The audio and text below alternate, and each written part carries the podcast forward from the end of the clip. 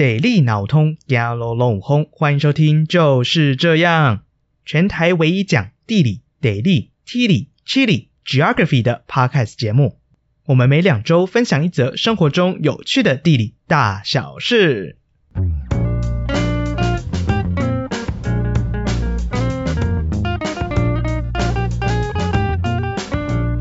Hello，我是宝哥。录音的今天是九月五号，也就是东京帕运的最后一天。不知道大家有没有在追踪这件事情呢？那我们的代表团在这次的帕运里面总共拿下了一面铜牌，恭喜恭喜！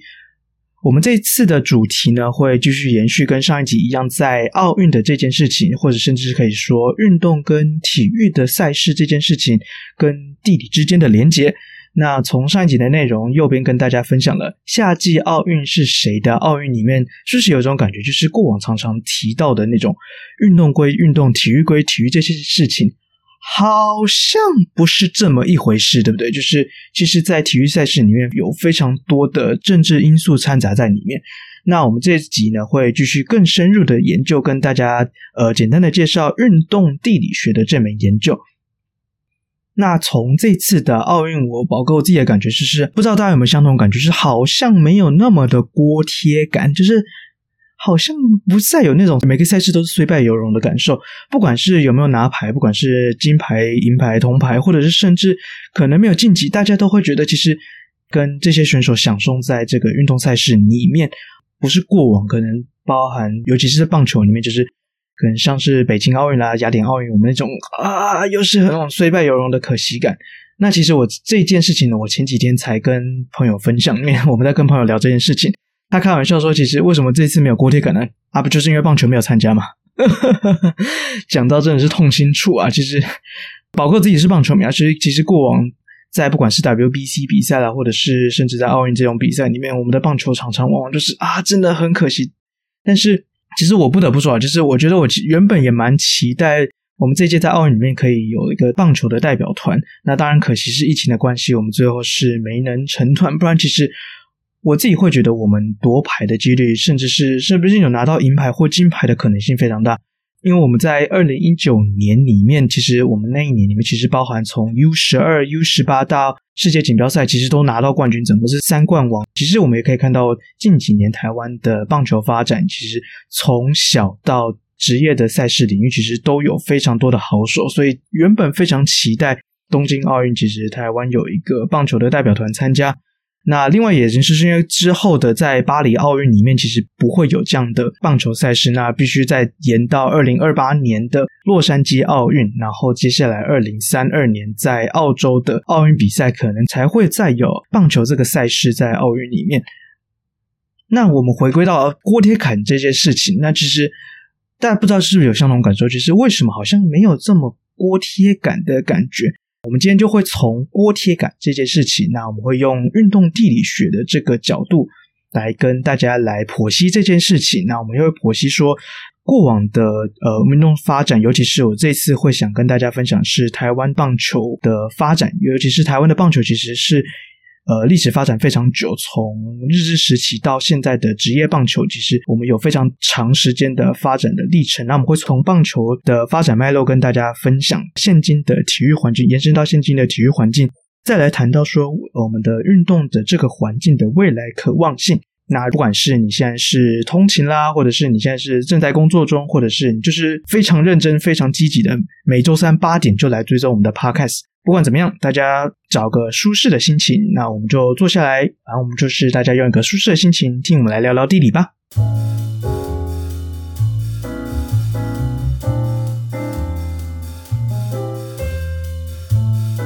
OK，首先跟大家来聊聊运动地理学这个学门。嗯，不知道会不会有疑惑，原来地理人也在研究运动，运动也扯得上地理哦。诶，没错的，就是有一个运动地理学 （Sports Geography） 这个算是领域学门。我这边举个简单的例子好了，我们回到刚刚奥运的议题里面，如果我们单看一个项目，我们就是常常会直接联想到某个国家很强。比如说，如果想看棒球的赛事，棒球就会直接联想到像是美国啦，或者是日本，或者像是南韩，甚至台湾也是嘛，台湾的棒球也很强。那或者是射箭，射箭的话，像是南韩基本上就是霸主的等级。说到霸主的话，也有像是中国的桌球，中国桌球也是非常的积极的发展。他们甚至到近几年已经甚至有输出选手的这样的一个现象。那如果大家有兴趣的话，我们之后可以再聊聊看。所以回到刚刚这一题，就是其实，在各个国家都有不同擅长的运动领域嘛。那为什么会这样的空间差异呢？这个就是地理学者们很好奇的事情，是不是跟各个国家的体格有相关啦？或者是说，为什么这个国家会这么重视这项运动？还是说他们的地理环境先天上有非常良好的优势啦？或者是说，本身背后的国家的发展对于这项运动赛事是有怎么样特别显著的地方？那其实这个就是运动地理学他们研究的其中一个方向。OK，所以我们回到运动地理学这件事情，它的源头可以其实回溯到大概一九六零年代。在一九六零年代那时候的地理学研究是一个非常重视计量方式的年代。那个时候的地理学者他们是喜欢将很多的数据啊，比如说像是气温啦，或者是湿度，或者是地理位置。比较精确一点的数据，比如说还有甚至像是人口或者是经济的指数这些数据，他们如何将数据来做多边向的交叉这样分析，找出不同空间差异上为什么会有这样的特色？那在那段时间，就是有一批的地理学者，他们将呃目光放在运动赛事上面。运动赛事其实常常不管是奥运的比赛啦，或是职业赛事，甚至小到是呃社区的运动比赛。不管任何的运动比赛，都会一定有数据的记录嘛，比如说像是一定有记录当天的日期啊，是几年的几月，或者是当天的温度啦，当天的湿度啦，以及当天的运动选手的比赛的表现，他可能，比如说以棒球来说好了，当天的选手是哪些，他的打击率是多少，或者是他上垒了几次，他打了几次安打，比如说类似像这样的数据，那就有一批地理学者把各类的运动赛事的数据来做。一样，我们刚提到是空间上的差异，或者是其他更深层的一点研究，那这就是那个当时运动地理学的启蒙之一。那当时有一位非常重要的学者，他被称作为现代运动地理学之父的 John Ronnie，他是一位在 Oklahoma 美国 Oklahoma 的州立大学的地理学者。那他基本上是将运动地理学达到一个非常重要的里程碑，他就是将这些。运动数据冷冰冰的数字，把它转为地图化。那地图化其实大家对于呃地图跟地理之间的连接一定非常的熟悉嘛。我们从小基本上只要翻开地理课本里面，就一定会有看到地图。那地图也是直到现在我们是非常很好理解，不管是空间上的差异啦，或者是不同属性的资料。那如果这个部分如果大家还没那么熟悉，可以回到我们很早以前有做过一个。台湾归于之乱的那个，我们在提到其实是地图跟数据的这样的资料的介绍。如果大家有兴趣的话，也可以点回去我们比较早以前的一个集数。OK，我们回到这边来，就是 John r o n n i e 他把运动数据地图化之后，那接下来到一九八九年，一九八九年有一位。有一位呃学者，他叫 John Bell。John Bell 他基本上是把运动地理学打到一个应该说设立一个门派的那种感觉。他其实包含他写了一本非常著名的著作叫 Sport Geography。他整个是把运动地理学的这一本学门设立了一个更严谨，然后也收集了很多过往呃可能大家并不会认为在运动地理学的这个范畴里面他收集的这样的资料，那也提供后世的学者们或是后世其他领域的学者也可以将运动地理学。参入一个研究的参考之一。那运动地理学的话，也在一九八一年列入为人文地理学词典里面。那这个词典的话，其实也列了非常详细的一个定义。那它其实有总共对于运动地理学，它总共有呃说明了三项主要的研究方向之一。那第一的话是运动体育活动中变革的空间形态，也就是说，其实在很多的不管是从呃球场啦，甚至到社区的大家只要任何的运动空间，那这样的运动空间形态是不是有怎样的差别呢？那这可是其中一个面向之一。再来的话就是运动地景的研究。那运动地景它其实非常的。应该算是有点严谨，叫 sports landscape。那 sports landscape 的话，其实从硬性的，我们刚刚提到的是运动场馆，到很软性的，最近呃各大城市或者世界各大城市很常举办的马拉松，马拉松比赛现场，其实像这种软性的街道街景，其实也是运动地景的研究范围之一。那这是第二个面向。再的话就是运动组织和运动地景变动之描述。那运动组织的话，我们其实从大到国际奥林匹克委员会，小到可能像是社区的运动发展协会，或者甚至只是一个阿公阿嬷啦，他们社区的这样大家组织的一个运动社团，其实都是运动组织的范围之一。那这些运动组织呢，跟运动地景，我刚刚提到的运动地景，它之间的变动的话有什么关系？那这也是运动地理学的其中一个面向之一。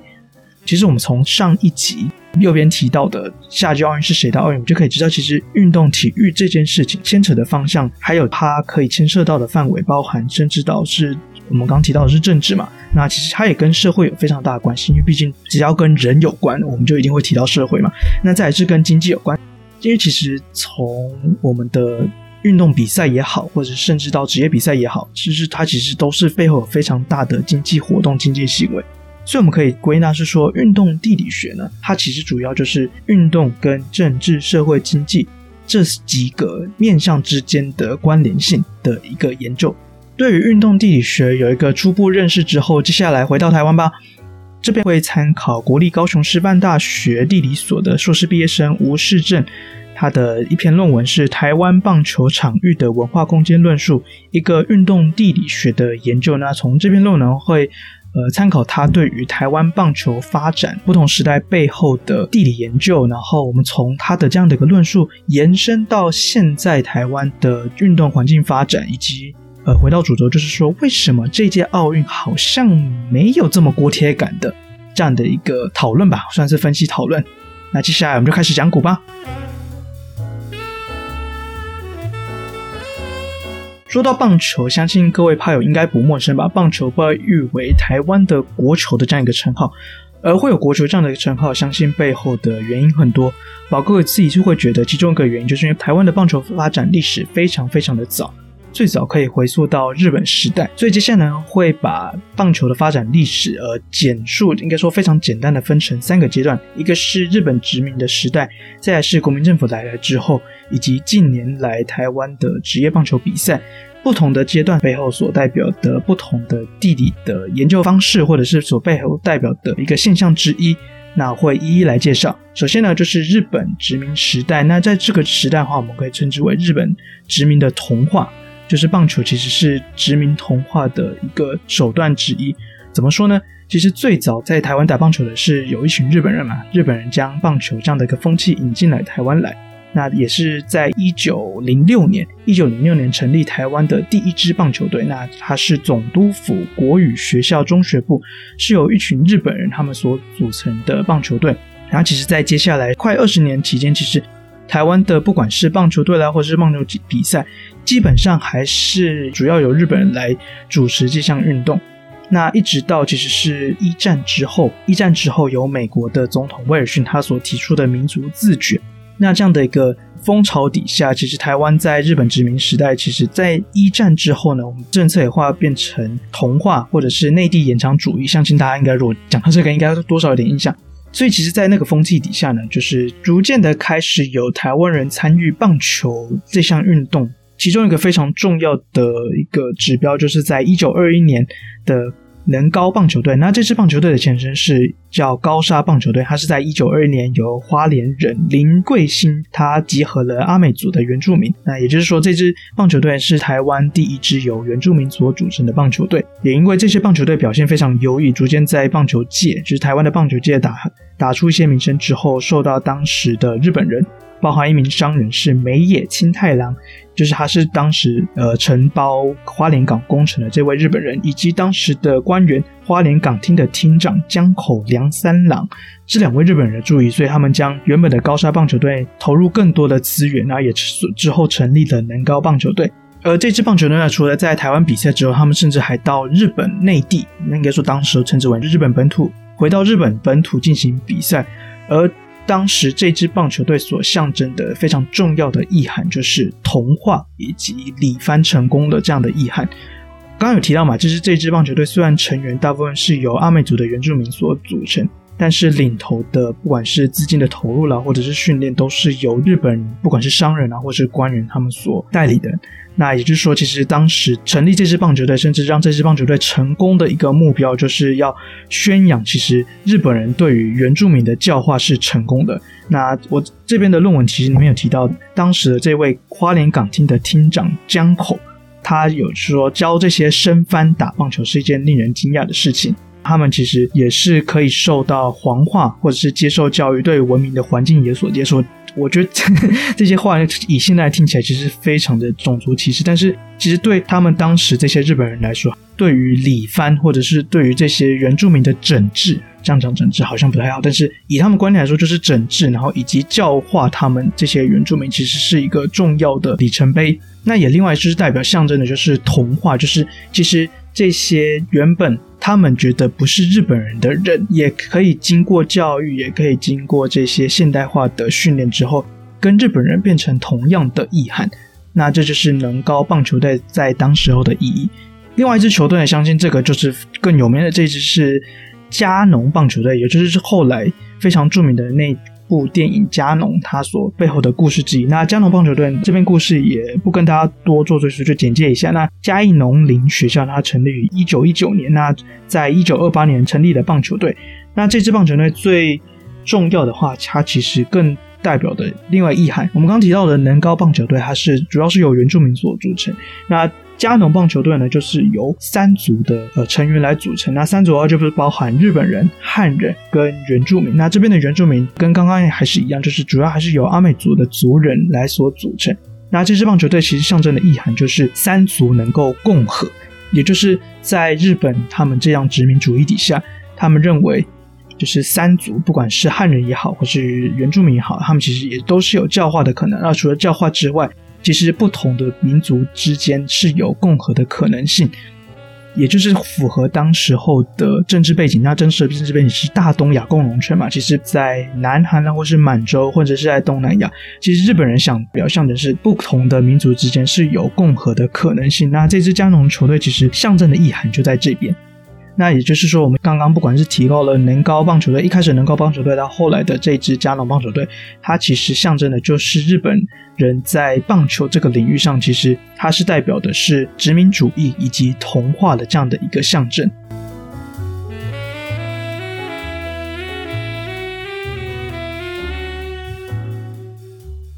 快转到国民政府来台时期，也就是一九四五年以后，那一九四五年以后的棒球发展是如何呢？那其实国民政府这段时期呢，我们可以用几个字来象征，一个是去殖民化，再来话就是民族主义。怎么说呢？其实当时候，相信大家应该有点难想象，其实，在国民政府来台时候，棒球是急速的衰退，因为那时候棒球对于国民政府来说，或者是对于国民党来说，它是日本人的产物。那当以就当时的政治背景，或者是当时的环境脉络来说，必须要引进中华文化嘛。所以当时的国民政府视棒球为殖民的象征，他们必须大力的清除，而引进了新兴的运动。那这个新兴运动是什么？新兴的运动是篮球。因为当时国民政府那时候在上海，篮球运动发展是相对来说是蓬勃的，也因此他们把篮球这项运动引进来台湾。那其实这也间接影响了后世。为什么我们其实可以在不管是公园也好、学校也好，或是甚至在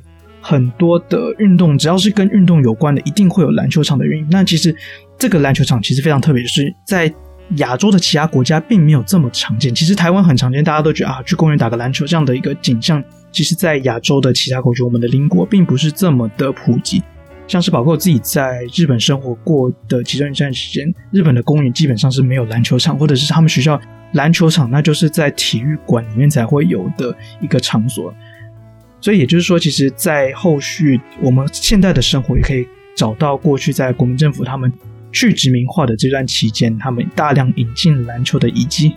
OK，好像有点离题了。其实那时候的去殖民化非常重要的一个象征就是。他们那时候被称之为北部，或者是说外省，他们打篮球；那南部，或者是说本省人，他们才打棒球。因为他们是从核心嘛，就是核心是国民政府、国民党，然后再是外省人，接下来是台湾人，那是从核心开始慢慢扩散，所以造成了这样的一个现象，也就是当时候的棒球发展其实也受到政治的影响。那这是去殖民化的部分。直接我们快转来到一九六零到七零年段，那这段棒球的发展时期走向了一个是民族主义的发展。为什么呢？因为当时候一九六零到七零年代，台湾面临的是呃退出联合国跟各国雪崩式的断交这样的一个窘境。当时的国民政府为了笼络台湾岛内或者是中华民国，甚至到海内外的侨胞，为了凝聚民心，他们所进行一连串民族主义的操作。这跟棒球发展有什么关系？因为当时刚好是碰上的是红叶少棒。红叶少棒呢，他们是来自台东的一支资金并不是非常充裕的球队，但这支球队竟然能打到全国冠军，竟然能打到世界冠军，甚至拿下三冠王这样的称号，然后连续打败从日本来的和歌山球队，其实基本上就是一个国际风采。而当时的政府就是借由这样的一个风潮，然后把明星跟民族，然后以及棒球联合在一起，然后当时也碰上了像是中华巨龙啦，或是金龙这两支球队去打美国的威廉波特世界棒球大赛。其实那时候这些球队受到政府大量的重视呢，甚至呃蒋经国都直接接见他们，然后也造成当时很多风潮，就是把棒球的国手代表是民族的英雄这样的一个。称号，不管是媒体也好，媒体大量的宣传，然后政府的大量的操作，然后包含是接见他们，然后包含是只要能打到世界冠军，或是只要能出国比赛，其实都是帮国家争光，帮民族争光。那时候的小孩甚至会是他们立志是要当棒球国手这样的一个作文都会出现。然后另外也显现到政府其实在应急操作上面，就是过去台北市立棒球场位于现在台北的小巨蛋那一个场所。那那时候，为了体现这样的国族主义或是民族主义，政府砸了非常多的资金，将台北市立棒球场重新的改造，改造成宫殿式的外墙、宫殿式的形状，来象征其实政府非常重视棒球的发展。如果我们回溯来看的话，我我自己会觉得其实相当讽刺，就是从国民政府刚来台时期，为了摒除日本殖民的遗迹，去殖民化，然后阻碍棒球的发展，然后引进。新兴的运动，到后面又因为政治情势所逼，又把棒球捧上天的那种情怀，也就是把棒球比喻成，或者是把它浓缩成是一种民族的复兴。天哪，这讲起来都很八股。不过就是那个时代的一种写照，就是将中国人的希望、中国民族、中华文化的希望都诉诸在一场棒球身上。我觉得就是那个时代的一种写照。而这样的影响其实也深深影响到近几年，不管从七零年代之后，八零、九零，甚至二十一世纪，我相信多少台湾人心中都有一种，因为我们在国际上越来越的无助，被中国共产党所打压，所以如果我们能在国际比赛上面拿到一点荣耀，为国争光，帮台湾人发声这样的一种情怀，那我觉得这样的情怀就是从那个年代的脉络下延伸到现在。大家对于国际比赛有多一份的期待。另外，这样的民族主义情怀，我们在这次的东京奥运比赛上面也看得到。也就是中国选手，他们不管赢还是输，都会遭到他们中国网友的谩骂嘛。甚至在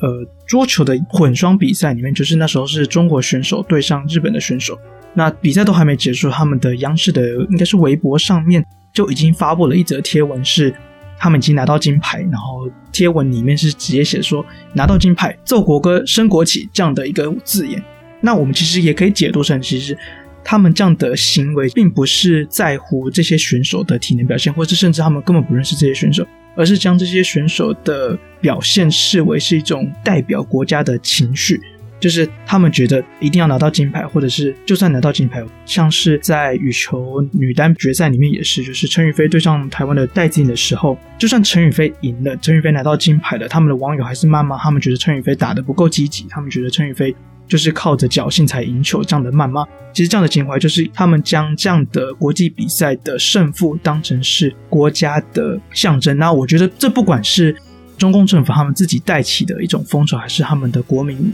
凝聚的一种风气，其实也是可以看到当时台湾七零年代的那种感觉。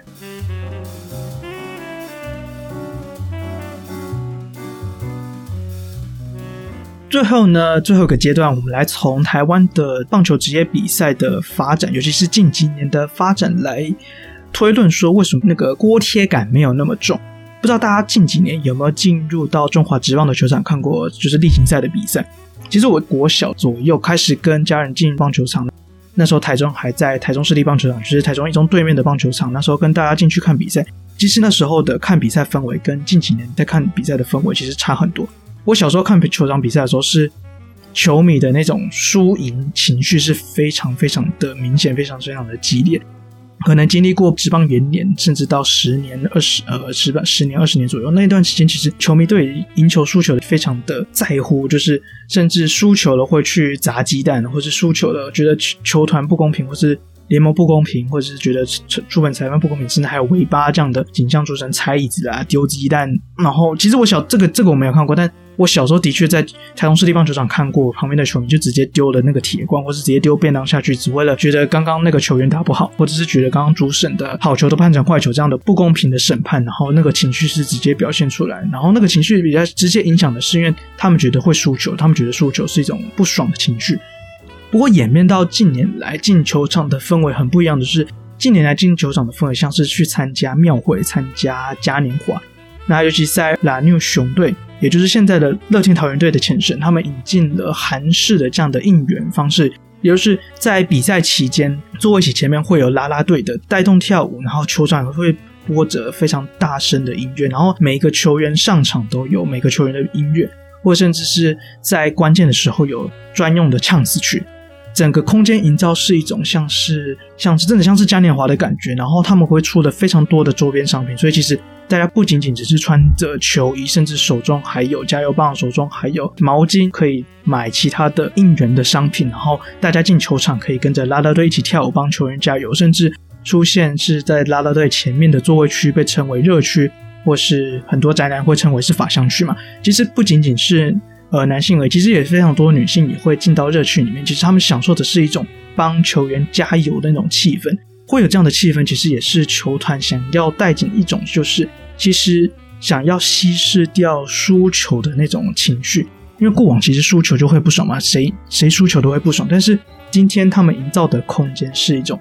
今天我是来看比赛，那这场比赛我其实他让球迷享受是一种过程，就是。在这样的音乐，然后这样舞动，然后吃着大量的高热量食物。以前球场顶多就是卖饮料、卖舒跑、矿泉水，然后茶类，然后跟六十块便当。我现在便当还有六十块，很难得。那现在球场可以卖的是很多炸物、披萨，然后甚至你买得到麦当劳，或是买得到啤酒，现挤的精酿啤酒都有。那其实享受的是一种吃着高热量食物，然后跟着跳舞这样的氛围，就真的很像在参加嘉年华的感觉。就我觉得这个是，其实是近几年来台湾的球迷，或者是我们在参加体育赛事的时候，其实有这样的差别，就是以前会很在乎输赢的感觉，但近几年其实更多享受的是比赛的过程，然后其实更参与比赛的过程。那我觉得这个就是从棒球的发展来看，其实台湾人对于体育赛事的这样的一个氛围，其实有慢慢转变成到现在这样，其实大家没有这么的在乎输赢。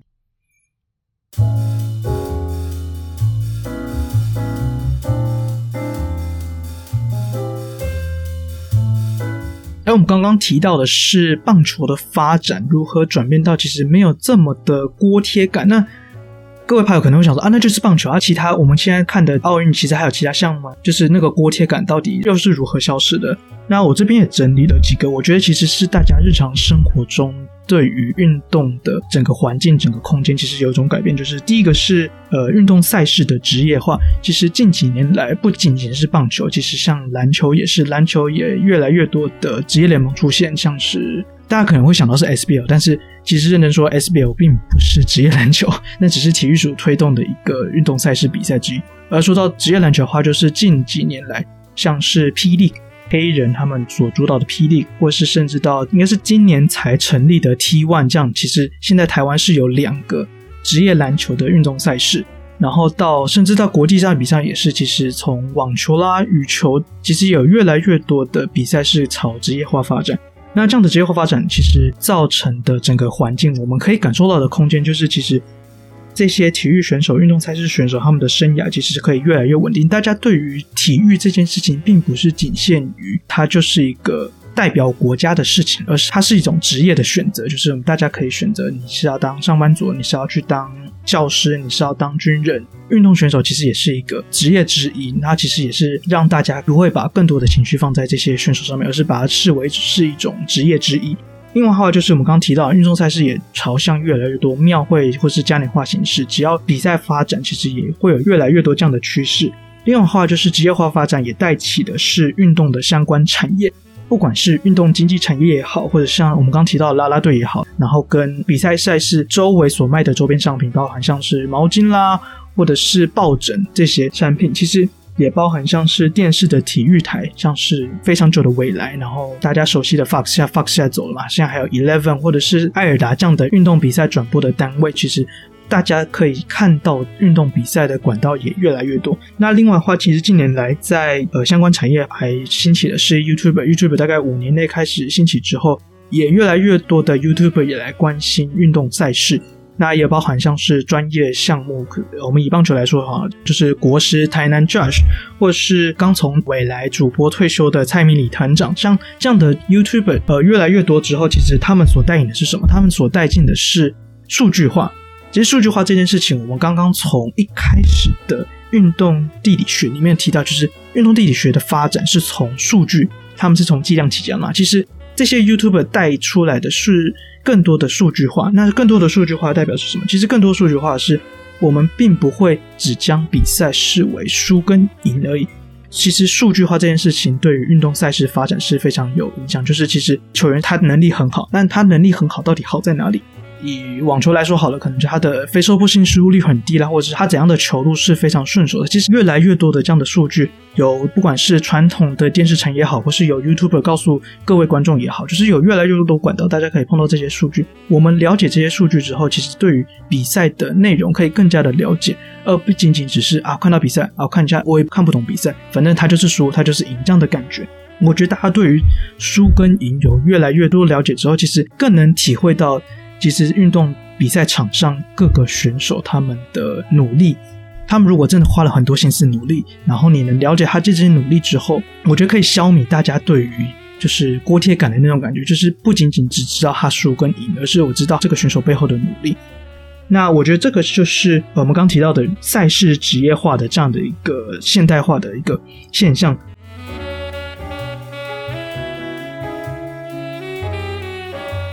然后我觉得再的话，就是国民运动中心的越来越多成立，我相信这一点是各位朋友住在双北地区应该非常能够感受，是在各个行政区里面至少会有一间一间国民运动中心。那包含包括自己住台中，台中家里附近其实就有两间。那国民运动中心代表什么？国民运动中心其实它里面包含了很多的运动设施，那其实有些运动设施是非常少见的。那我觉得其实这样的国民运动中心带起的是一种。让大家不仅仅只是看体育赛事，而是可以更多的是实际自己也可以参与到这个运动里面。过往可能很多比较冷门一点，像是以前在我记得在永和国民运动中心就有壁球这样的运动场地。那壁球毕竟是比较少见冷门的这样的运动赛事，但是如果你今天有机会去打壁球，然后你实际了解壁球的规则，然后你实际打了一场壁球，再来看壁球的比赛，好了，壁球你就会知道，其实有些比赛看看那种眉眉角角，其实你会更加的了解。我相信你在了解这些眉眉角角之后，其实，例如我们刚刚提到的，你知道更多的数据，你知道更多这个比赛规则，你对于比赛的输赢的那种感受，是比仅仅看到比赛的结果来说，我觉得还要更深层、更投入。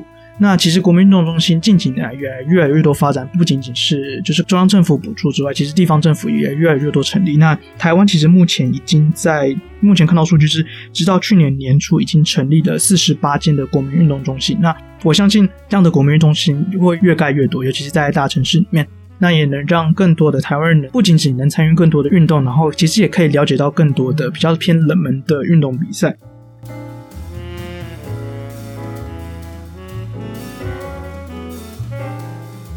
那我觉得另外一个值得注意的是，其实就是运彩，就是运动彩券。不知道大家有没有买过运动彩券？我简单介绍一下，运彩就是其实是你是下注比赛的输跟赢，或是比赛之间的一些数据。其实也跟我们刚刚提到的是又是数据，像是宝哥之前前一阵子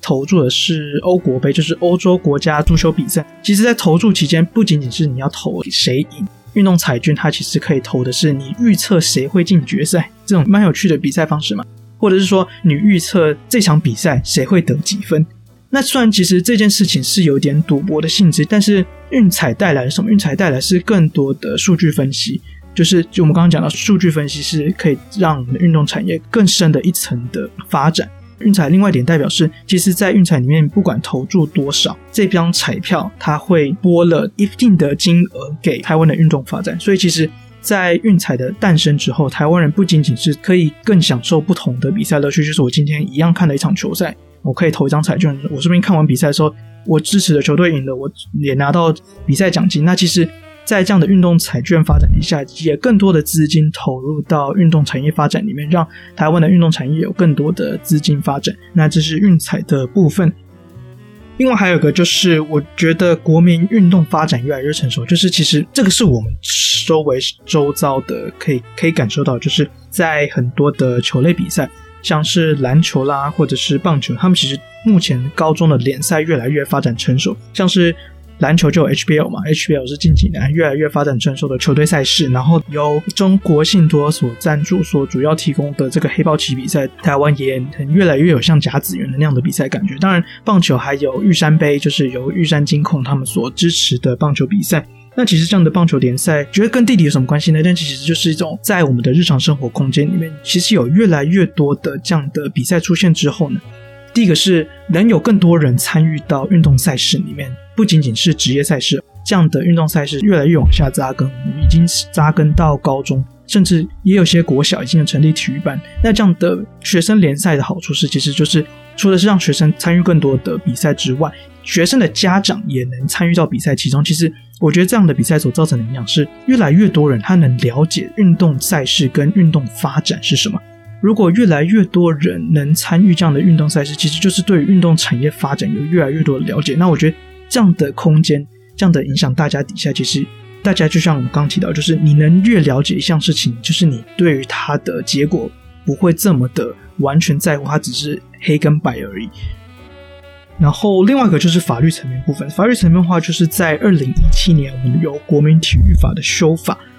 那时候的修法呢，其实呃，总共有非常重要的四大项目。也是第一个是单项协会的改选，我这边就不一一介绍，但是就是跟大家简单提一下单项协会的改选。再是单项协会的公告，他们的财务财务越来越透明化，然后再是单项协会的理事或者是理事长，他们就是排除黑名单或是排除政治人物。然后第四个是非常重要，是赛前协商赞助商。这个是什么呢？就像是二零一六年里约奥运的时候，戴资颖因为雨鞋，因为要求他穿上规定赞助商的球鞋，但是那个球鞋并不是那么合脚，而造成其实戴资颖的表现并不如预期。那时候造成这样的风波，就是其实是赞助商跟球员之间的这个协会，他们沟通上并没有做一个非常良好的协调。所以在这次修法里面，他们就是特别提到这件事情，就是赞助商也必须在赛前可以由协会来做一个协调。那其实修法的话，也影响了其实更多的体育赛事、体育或者是更多的运动发展，可能更加的完熟。那我觉得其实这些方面都是在台湾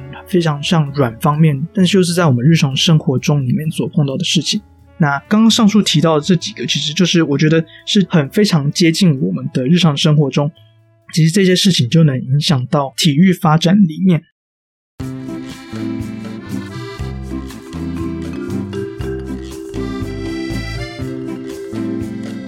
这边我们做一个小节目来回顾一下，我们从一开始谈论到运动地理学，然后我们知道运动地理学是计量起家，就是数据起家，它背后其实研究的是从呃运动空间的形态、运动地景的变迁，或者是运动组织跟运动地景之间的关系。接着我们谈到是台湾的棒球发展，然后其实是跟不同时期的政治、社会或者是经济这样的因素，其实有造成不同的现象发生。然后这样的不同现象，其实也在我们日常生活中造成不同的空间差异。直到近年来职棒的发展，然后职棒的发展从过去的就是。单纯输赢到近期的棒球场越来越营造成嘉年华的那种气氛，那其实这个是棒球发展那所可以推论的，就是没有那么多锅贴感的感觉。然后以及刚刚最后提到的，就是近几年台湾的运动赛事发展，不管是在硬体空间也好，就是我们日常生活中硬体空间也好，越来越多的国民运动中心这样的硬体设施，或是到软体方面的包含是越来越多的赛事啦，或者是越来越多的媒体，越来越多的。法律在这上面可以有越来越多的关注。关于这个议题，其实想跟大家最后来讨论，就是未来的发展，我们如何能降低这样的锅贴感，或者我们能让锅贴感越来越就是直接消失也好。其实其中一个想跟大家讨论是法律的部分，就是在《运动产业发展条例》的第二十六条之一。这个法律到底在讲什么呢？这条法律其实仍在修法阶段，它提到的是提高民间企业抵税的诱因。近年来，其实我们刚刚有提到，就是越来越多的企业投入在运动赛事里面，不管是赞助也好，成立自己的棒球队也好，像是味全龙队今年才刚上一军，像这样的企业能让职棒的比赛越来越多的多元化，或是我们刚刚提到的，就是在高中的联赛由中国信托或是玉山金控他们举办的棒球联赛，像这样，其实透过法律的修正，能引发更多的企业能因为能够抵税嘛。他之间能够投入或是赞助这样的运动赛事，诱发他们更多的不同的企业来投入运动发展。那我相信，其实如果能大家能投入更多的资金在这里面的话，我相信运动发展可以越来越成熟。那运动发展越来越成熟的时候，我相信能带起的一个风潮，我觉得就是让运动产业能更加完善的发展，然后让国民能够越来越了解，或是直接参与到其中，甚至越来越多人投入在运动这个职业里面。宝哥，我自己的想法是，我觉得未来在国际赛事上面，我们可以不用再说是台湾之光，我们不用为了把台湾之光灌在某个选手身上，给他这样的压力，而是我们觉得我们可以真心的为他这个选手加油呢，看到他的努力，然后为他感到开心。我觉得这个是期望未来运动发展的一个远端的目标之一。OK，今天跟大家简单介绍了一下运动力学，以及最后面延伸到锅贴感是怎么来的，然后锅贴感是怎么去的，其实做了一个简单的推论。不知道大家对于运动发展或是这样的锅贴有什么想法呢？欢迎到 Apple Podcast 给我们五星的推爆，然后再留言下你自己对于这些事情的看法。也欢迎到 YouTube 频道也留下你的留言，我们会随时看，然后我们也会在之后的集数上面回应大家。那今天的节目就到这边喽，拜拜。